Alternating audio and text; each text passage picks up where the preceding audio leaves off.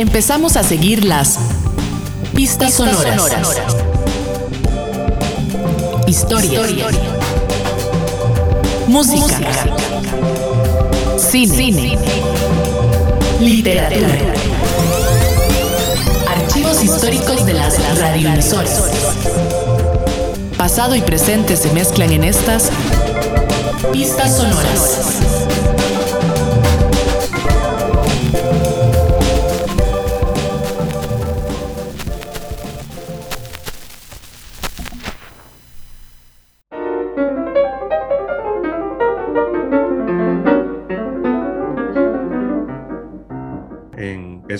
Programa de pistas sonoras. Nos acompaña el día de hoy desde Santiago de Chile, Eugenio Tironi. Él es sociólogo, ensayista, empresario, colaborador habitual también de medios de comunicación, es columnista del periódico El Mercurio. Fue uno de los participantes de la campaña del No para el plebiscito nacional de Chile en 1988, proceso que puede verse en una película que muchos de ustedes eh, deben conocer, que es No, de Pablo Larraín, que salió en el 2011. Eh, muchas gracias, Eugenio, por conversar con nosotros. Eh, un honor tenerlo por acá.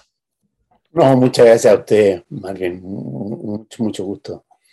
Un país, Costa Rica, que, al cual le debemos mucho y nos sentimos muy unidos. Bueno, hoy vamos a conversar eh, sobre la situación actual de Chile, la llegada a la presidencia de Gabriel Boric, el proceso también para crear una nueva constitución y el legado también de 30 años de democracia, entre otras cosas.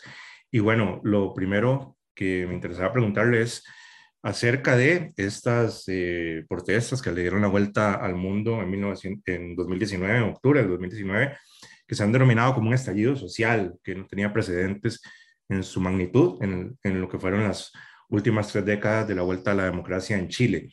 Ya a dos años y un poco más de, de estas protestas, ¿cómo, cómo las ve eh, en retrospectiva?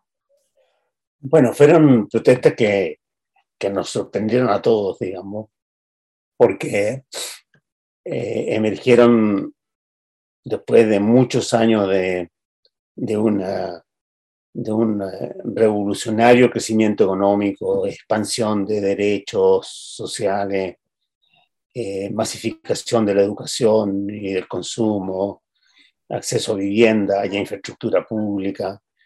Eh, pero lo que se produjo fue una, una distanciamiento entre las expectativas de la población, sobre todo los grupos medios, eh, y las posibilidades que, que, ofrecía y que ofrece el sistema, digamos, de acceder a esas expectativas.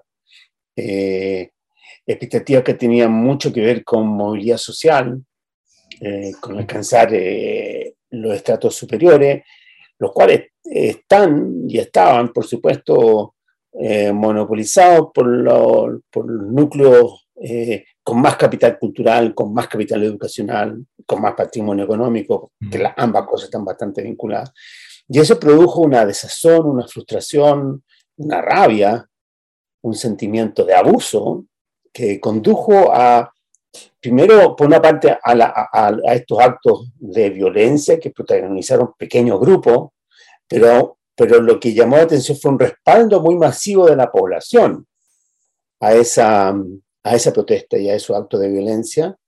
Y esto desembocó, como es conocido, en, eh, en, eh, en un acuerdo eh, transversal de todo el mundo político, de todos los actores políticos, por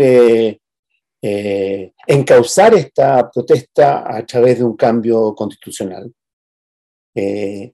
Ese fue el acuerdo de noviembre del 2019 y desde entonces hemos estado eh, embarcados en este proceso que ha sido muy, muy, muy, muy novedoso para nosotros porque esto significó, eh, esto fue ratificado por un plebiscito eh, que tuvo una muy buena participación y donde hubo una, una, una una aprobación muy masiva, muy voluminosa, y luego elecciones de constituyentes eh, el año pasado, y tenemos en marcha este proceso de, de, creación de una nueva constitución, como a cierto modo apropiada a este siglo. Entonces estamos en, ese, en medio de ese de ese proceso y, como en cierto modo ligado a lo anterior, bastante ligado a lo anterior como parte de un mismo fenómeno histórico,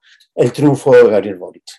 Entonces, eh, en cierto modo hay que reconocer que este estallido del 2019 desencadena un, cambio de época y ese cambio de época tiene dos instrumentos fundamentales que son la Convención Constitucional y el gobierno de, esta, de Boric, que representa básicamente un quiebre, claro, en cierto modo político, ideológico, son fuerzas más de izquierda que las que han gobernado Chile, pero sobre todo un quiebre generacional.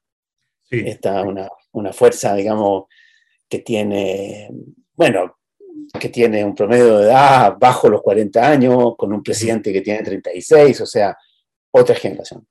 Sí, eh, antes de entrar un poco más concretamente en el, nuevo gobierno, como usted ya debe saber, curiosamente, desde fuera de Chile hay dos visiones a veces contrapuestas del proceso que, ha experimentado el país en, en, las últimas décadas. Por un lado, se percibe como el país más desarrollado económicamente de América Latina y un ejemplo de crecimiento económico y de orden incluso. Por otro lado, desde una visión más de izquierda, se ve como, como uno de los ejemplos más explícitos de lo que de la aplicación de medidas neoliberales que inician durante la dictadura Pinochet, incluso antes de que llegaran a aplicarse en países europeos y norteamericanos a una escala mayor, digamos, el laboratorio del neoliberalismo, es como la, la izquierda denomina a, la experiencia chilena. ¿A qué se debe esta percepción a veces tan contradictoria de lo que representa el Chile contemporáneo y de lo que ha vivido en, en las últimas décadas? yo creo que son visiones un poco maniqueas, porque, porque las sociedades son, eh, son organizaciones complejas, donde es muy difícil, más aún en democracia, que, que un gobernante o un eh, experto en políticas públicas pueda eh, aplicar su modelo así de forma pura y perfecta. yo creo que desde el año 90 a esta parte, eh, eh, el, modelo neoliberal original ha venido siendo reformado y ha venido recibiendo eh, a través de cuentagotas, digamos, dosis de socialdemocracia y de estado de bienestar. Yo creo que, yo creo que pocos países, yo creo que ningún país de América Latina, ningún país de América Latina tiene los niveles de ayuda social a los grupos más vulnerables del nivel que los tiene Chile. Eh, tiene eso a todos los niveles, en materia de vivienda, salud, eh, incluso pensiones ahora, que se acaba de, se acaba de aprobar una pensión garantizada universal, eh, que, que, y, esto se, expresó muy claramente en la pandemia, donde la ayuda social fue también de las más voluminosas del mundo y desde luego de América Latina. Eh, entonces, eh, eh, es cierto, esta es una economía que descansa fuertemente en el sector privado, incluso en, la, en administración de ciertos bienes públicos, pero donde, donde el Estado recauda cifras importantes de recursos y, los distribuye a los grupos más, más vulnerables, ¿eh? Eh, bajo una, claro, bajo modalidades, bajo modalidades que no son las viejas modalidades socialdemócratas universales, sino que más focalizadas, es una cosa que se discute hoy día mucho, eh, el grado de focalización, pero no, yo creo que estamos muy lejos de ser una sociedad así eh, ultraliberal eh, en, términos, en términos económicos. Em, eso es lo que yo diría. ¿ah? Y, eso lo estamos viendo incluso ahora cuando asume este nuevo gobierno que ha sido, eh, que está encabezado por líderes que han sido muy críticos de, de, esta trayectoria. Pero cuando llega el momento de gobernar, todo el mundo comienza a darse cuenta que no es tan simple, no es tan fácil, digamos. ¿ah? Eh, cambiar las cosas porque ya son cosas, son, son políticas que tienen ingredientes socialdemócratas importantes. Sí, precisamente sobre, sobre eso, bueno, usted como intelectual y comunicador político que tuvo cercanía con los gobiernos de la llamada concertación, como eh, el gobierno de Patricio Erwin y Eduardo Frei, tendría una perspectiva más mesurada de los resultados de estos gobiernos en comparación con cierto discurso que, que hemos escuchado de estos jóvenes que protestaron en, en el 2019, incluso de el presente gobierno de Chile, eh, partidos que están más a la izquierda de la concertación, por decirlo de esa manera. Pero entonces, eh, ¿por qué hay un cuestionamiento tan, tan fuerte de estos 30 años y por qué a su criterio no, no debería condenarse de manera absoluta este proceso y tener una visión que más, más mesurada, más sutil al respecto? Yo creo que comienza a haber una, una, una, una evaluación más mesurada, más sutil, como usted dice. ¿ah? Mm. Eh, comienza a haber en este momento. Yo creo que la rebelión contra los 30 años muy parecía a la rebelión que tuvieron los, los jóvenes europeos contra los 30 años post Segunda Guerra Mundial. Sí. Eh, parecía también a, a, la, a, la, rebelión de los jóvenes estadounidenses a, a los 30 años también postguerra. Eh, o sea, parece que cada 30 años se produce un reventón en las sociedades y los jóvenes se rebelan contra la obra de sus mayores, de sus padres, de sus abuelos. Entonces, yo creo que hay mucho de eso. Eh, ahora, obviamente, hay una sensación de injusticia, de frustración, de desigualdad. Eh, y digo sensación porque no es una cuestión que, que se haya acentuado en términos absolutos. Lo que se ha acentuado es el sentimiento de que yo eh, merezco, creo merecer, y creo haber hecho todo lo necesario para merecer eh, condiciones eh, económicas, patrimoniales, de estatus que no alcanzo en plenitud. Y ese es, esa sensación sí que se acentuó. Y se acentuó sobre todo al ver a una, a una capa dirigente que se, se reprodujo, que pervivió en el tiempo, que no cambió, en la cual además había y se fue produciendo bastante como promiscuidad entre sector público y sector privado, y yo creo que eso produjo, eso acentuó, digamos, la irritación.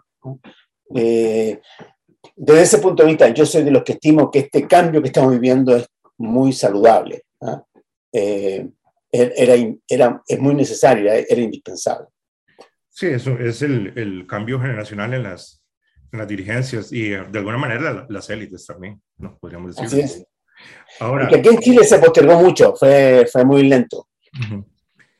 que también ahora que usted hablaba sobre las revueltas estudiantiles de los años 60 en el, en el, mundo europeo y norteamericano también, a veces uno piensa en Chile y hay un paralelismo que no es exacto, por supuesto es más, es más compleja la situación, pero a veces le recuerdan un poco lo que ha pasado en España, ¿verdad? Que también, bueno, tras la dictadura de Franco, eh, un proceso de transición democrática que tras la crisis del 2008, la crisis económica es cuestionada por, es un proceso de transición muy cuestionado por las nuevas generaciones, salen partidos como Podemos, que, que también viene a cuestionar lo que hicieron otros gobiernos, eh, quizás de centro izquierda, pero que eh, de alguna manera se alejaron un poco de la socialdemocracia más clásica y tomaron algunas medidas económicamente más liberales, y entonces también hay, hay una hay una condena a veces eh, muy estridente contra la transición democrática. Y bueno, Mucho, muchísimos paralelos con España, porque lo que ha sido en, España la crítica de la nueva generación de Podemos, digamos, contra lo que llaman el, Pacto 78, o sea, todos los acuerdos que permitieron la transición española, es muy, muy, muy semejante, yo diría casi idéntica a la crítica en Chile a los 30 años, y a lo que habría sido en Chile el Pacto de la Transición. Eh, y así como en España plantean que lo que hicieron los gobiernos socialdemócratas del PSOE fue en el fondo una, un maquillaje del franquismo y, una, y fueron cómplices de, lo, de las políticas neoliberales. Eh, aquí se dice lo mismo respecto a, a, los 30 años y a lo que fue la concertación. Entonces hay muchísima semejanza, muchísima semejanza. Eh, la gran diferencia está que eh, mientras en España eh, Podemos, digamos, inició un proceso de declinación, hará unos cuatro o cinco años, ¿no es cierto? Y, el, y, finalmente se incorporan como fuerza minoritaria al gobierno liderado por el PSOE. Aquí en Chile, estas esta nuevas fuerzas, particularmente el Frente Amplio, que es el gemelo de Podemos, eh, logra imponer su hegemonía, logra ganar el gobierno y son ellos los que incorporan a los viejos socialdemócratas, digamos, a su coalición gubernamental. De manera minoritaria, digamos, de lo De manera minoritaria.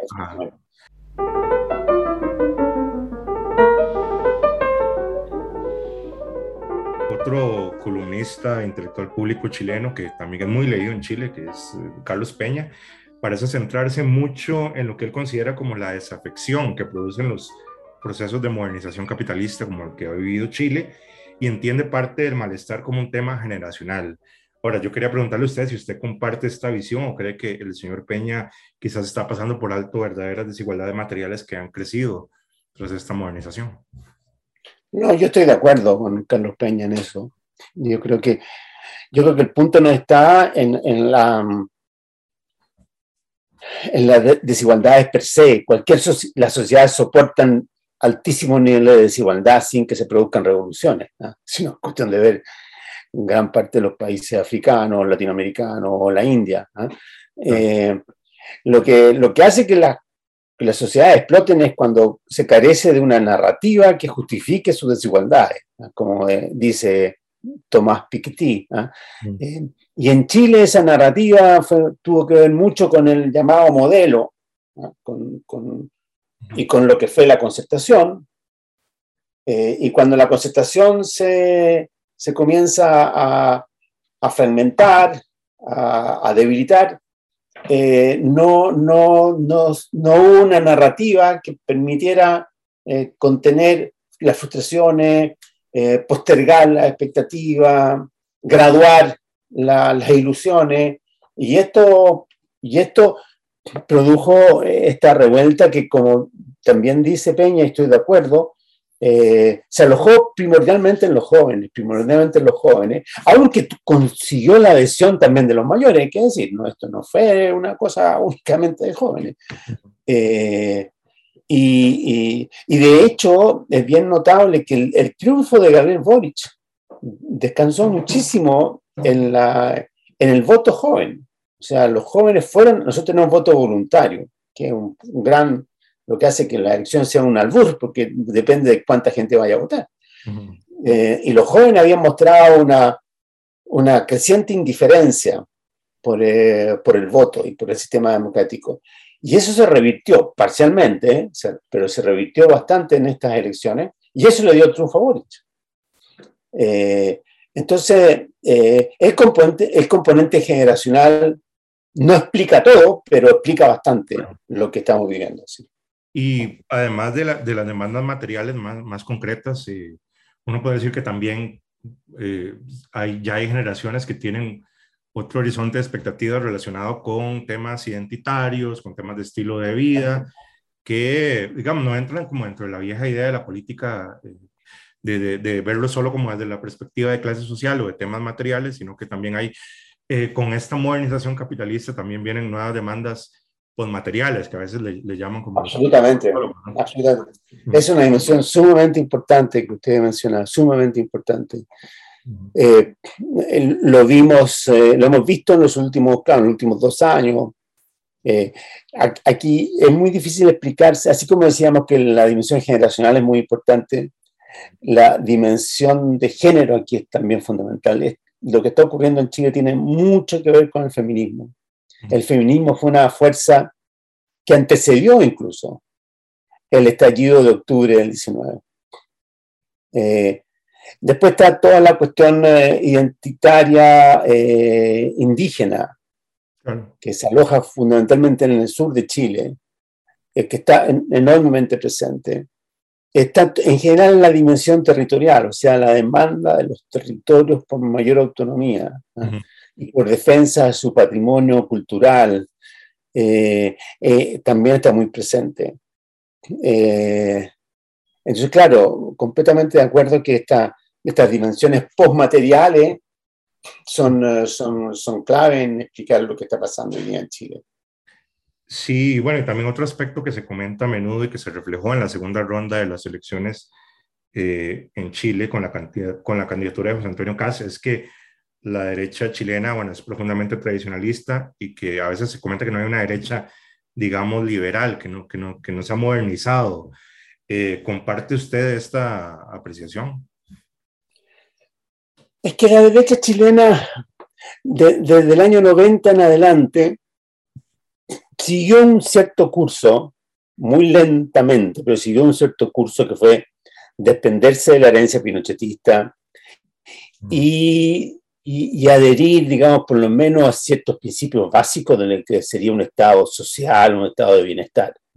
Y desde luego una adhesión a, a, la cuestión de las libertades civiles y de los derechos humanos y, de, y también agregaría siempre en forma renuente, siempre un poquito eh, a la defensiva, pero también aceptando eh, eh, la ampliación de las libertades en materia, digamos, de, la, de sexualidad, género mm. y de otro tipo de discriminación.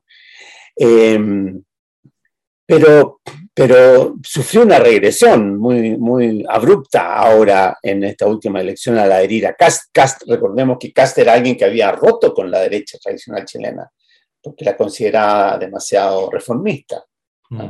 demasiado socialdemócrata. Eh, y él levanta una alternativa típicamente trampiana o bolsonarista, centrada en seguridad, y en... Em, la familia tradicional. Familia, eh, retorna un poco a un, a, a un Chile rural idealizado, eh, y logró derrotar al, al, candidato de derecha, por tanto pasó al balotaje y, dio una adhesión de toda la derecha a, a, Cast. Pero yo creo, yo creo que esto, esto es... Em, esto es eh, esto es, pasajero. Yo creo que la, derecha chilena va a volver a su cauce original y va a retomar un poco un proceso de, de, desplazamientos al centro. ¿no? va a seguir la, línea de la radicalización hacia la derecha. Y en cuanto a, la izquierda que representa el ahora presidente Boric, digamos, es un hombre joven, como ya sabemos, ¿verdad? ¿En qué se diferencia una izquierda más tradicional que estaría representada, por ejemplo, en el Partido Comunista, que a pesar de todo está dentro de la coalición ganadora de las elecciones, pero quizá representa una izquierda eh, más, con una tradición distinta? Eh, ¿En qué se diferencia Boric en ese sentido? A ver, yo creo que se, se distingue en varias, en varias cuestiones. ¿ah? Esta, es una, esta es una izquierda un poco, la, la, que tiene la hegemonía del nuevo gobierno y representada en Boric es una izquierda más libertaria, eh, antitotalitaria, Em, que, que, no busca incrementar eh, eh, el peso del Estado o el peso del, del, poder institucional, sino más bien incrementar las libertades de las personas, como, como concepto al menos, e incrementar el poder de la, la, libertad de las personas, tanto respecto de la empresa privada, obviamente, como también respecto de la institución del Estado. Yo creo que esto se va a notar mucho. Tiene también, yo agregaría, una agenda más compleja y una agenda muy, muy, muy centrada en, en la distribución del poder, en la descentralización del poder hacia los territorios, en, eh, en, la, en la igualdad de género, o sea, el, el combate al patriarcado, digámoslo así. Eso hace un acento muy relevante eh, y en, la, en dirigir la economía hacia, hacia una economía verde. Esa es una variable muy, muy, muy importante en, de la nueva conducción. Y en materia, eh, y en, particularmente en materia internacional, es una, también un liderazgo muy, muy comprometido con la defensa de los derechos humanos en todo el mundo, sin, eh, sin excepciones, y de la libertad política y democrática en todo el mundo. Y eso también, eso la distingue muchísimo del Partido Comunista y en general de lo que se ha llamado la izquierda bolivariana. De hecho, la nueva, la nueva ministra de Exteriores o canciller, Antonia Urrejola, eh, fue una destacadísima funcionaria internacional que estuvo a cargo precisamente de la, de la defensa de los derechos humanos en, países eh, de la región que eran cuestionados, digamos, por este concepto, particularmente en Nicaragua y Venezuela. Bueno, ya para, para, ir concluyendo y tomando en cuenta que la política también tiene sus limitaciones, que una nueva constitución no necesariamente va a refundar a, Chile desde cero, ¿verdad? Y que incluso un gobierno de izquierda como el actual no podrá hacer todo lo que quisiera hacer. Eh, ¿Qué aspectos considera usted prioritarios para Chile y qué experiencias de las últimas tres décadas deberían ser conservadas o al menos no del todo denostadas. ¿En qué sentido también hay que remozar un poco también la, no solo la narrativa sobre el país, sino medidas concretas? ¿no? Sí. Bueno, yo creo que hay, hay, un conjunto de medidas concretas que tienen que ver con la economía. La economía china eh, está, tiene, muestra señales de estancamiento. No el año que pasó, que hubo un boom, digamos, que sea al 12%, pero fue por efecto de rebote después de la pandemia. Este año también hay buenas perspectivas, no, no, no, tan espectaculares, pero hay un problema con la productividad en Chile. Y, es, y la productividad tiene que ver con tecnología, con, eh, con educación de la fuerza de trabajo. Eh, y, y, esa es una dimensión a, a la cual eh, esta generación en el poder le presta mucha atención. O sea, y, y estima que el Estado tiene que intervenir para incrementar la productividad y por tanto permitir un crecimiento más sostenible y a su vez más verde. ¿eh? Yo creo que esa es una dimensión importante y que para eso hay que hacer cambios estructurales. Eh, yo creo que otra dimensión muy importante eh, que vamos a ver, digamos, en este tiempo, yo creo que va a ser, digamos, una reforma de las instituciones para promover la igualdad de género. Eso va a ser así masivo, yo creo que vamos a ver, eh, vamos a ver eh, un proceso de descentralización que ya venía en curso. Nosotros acabamos de inaugurar la, la, elección de gobernadores regionales, que es algo que no teníamos. Y esto está siendo promovido también por la nueva constitución muy fuertemente. Entonces, eh, esto es algo también nuevo que vamos a, a vivir. Eh, bueno, y obviamente aquí hay un montón de demandas en el campo de la salud y de la educación, que son históricas, eh, que yo creo que también van a, vamos a, experimentar algunos cambios en esa materia, para lo cual se requieren más recursos en manos del Estado, lo que va a exigir una reforma tributaria. Yo creo que este año que estamos viviendo va a estar muy marcado por la reforma tributaria. Eh, hay, como, una, hay como buenas señales, porque el gobierno ha planteado una reforma que es sostenible, no es, eh, no es catastrófica, digámoslo así. Eh, y el sector privado ha, ha señalado su disposición a, facilitar una reforma tributaria eh, que sea razonable. Entonces, las la posturas no, no, son radicalmente opuestas. Entonces eso, eso, eso, eso sería un elemento muy importante. Y la presencia de un ministro de Hacienda, Mario Marcel, que reúne como una suerte de consenso nacional por ser la figura económica más destacada del país, de lejos, ¿ah? eh, y bastante ecuménica, eh, ofrece bastante, muy buena garantía de que un acuerdo sea posible. Bueno, muchísimas gracias a Eugenio Tironi por conversar con nosotros aquí en Pistas Sonoras, eh, sociólogo, ensayista, empresario. Y bueno, para hablarnos un poco de, lo que está pasando en Chile, que es un país que, bueno, desde Costa Rica seguimos con mucho interés sus procesos y también es un país que, que nos ha aportado mucho eh, en cuanto a personas que llegaron aquí a, a aportar en, en, el teatro, en la literatura, en la academia, en un montón de aspectos. Entonces, hay, hay un cariño muy especial también por, por Chile. Así que Perfecto. muchas gracias y un saludo. Saludo, ¿eh? que esté muy bien. Gracias. ¿eh?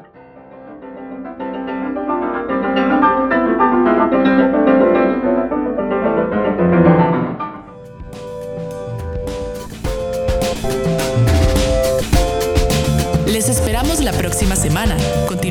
Siguiendo estas pistas sonoras.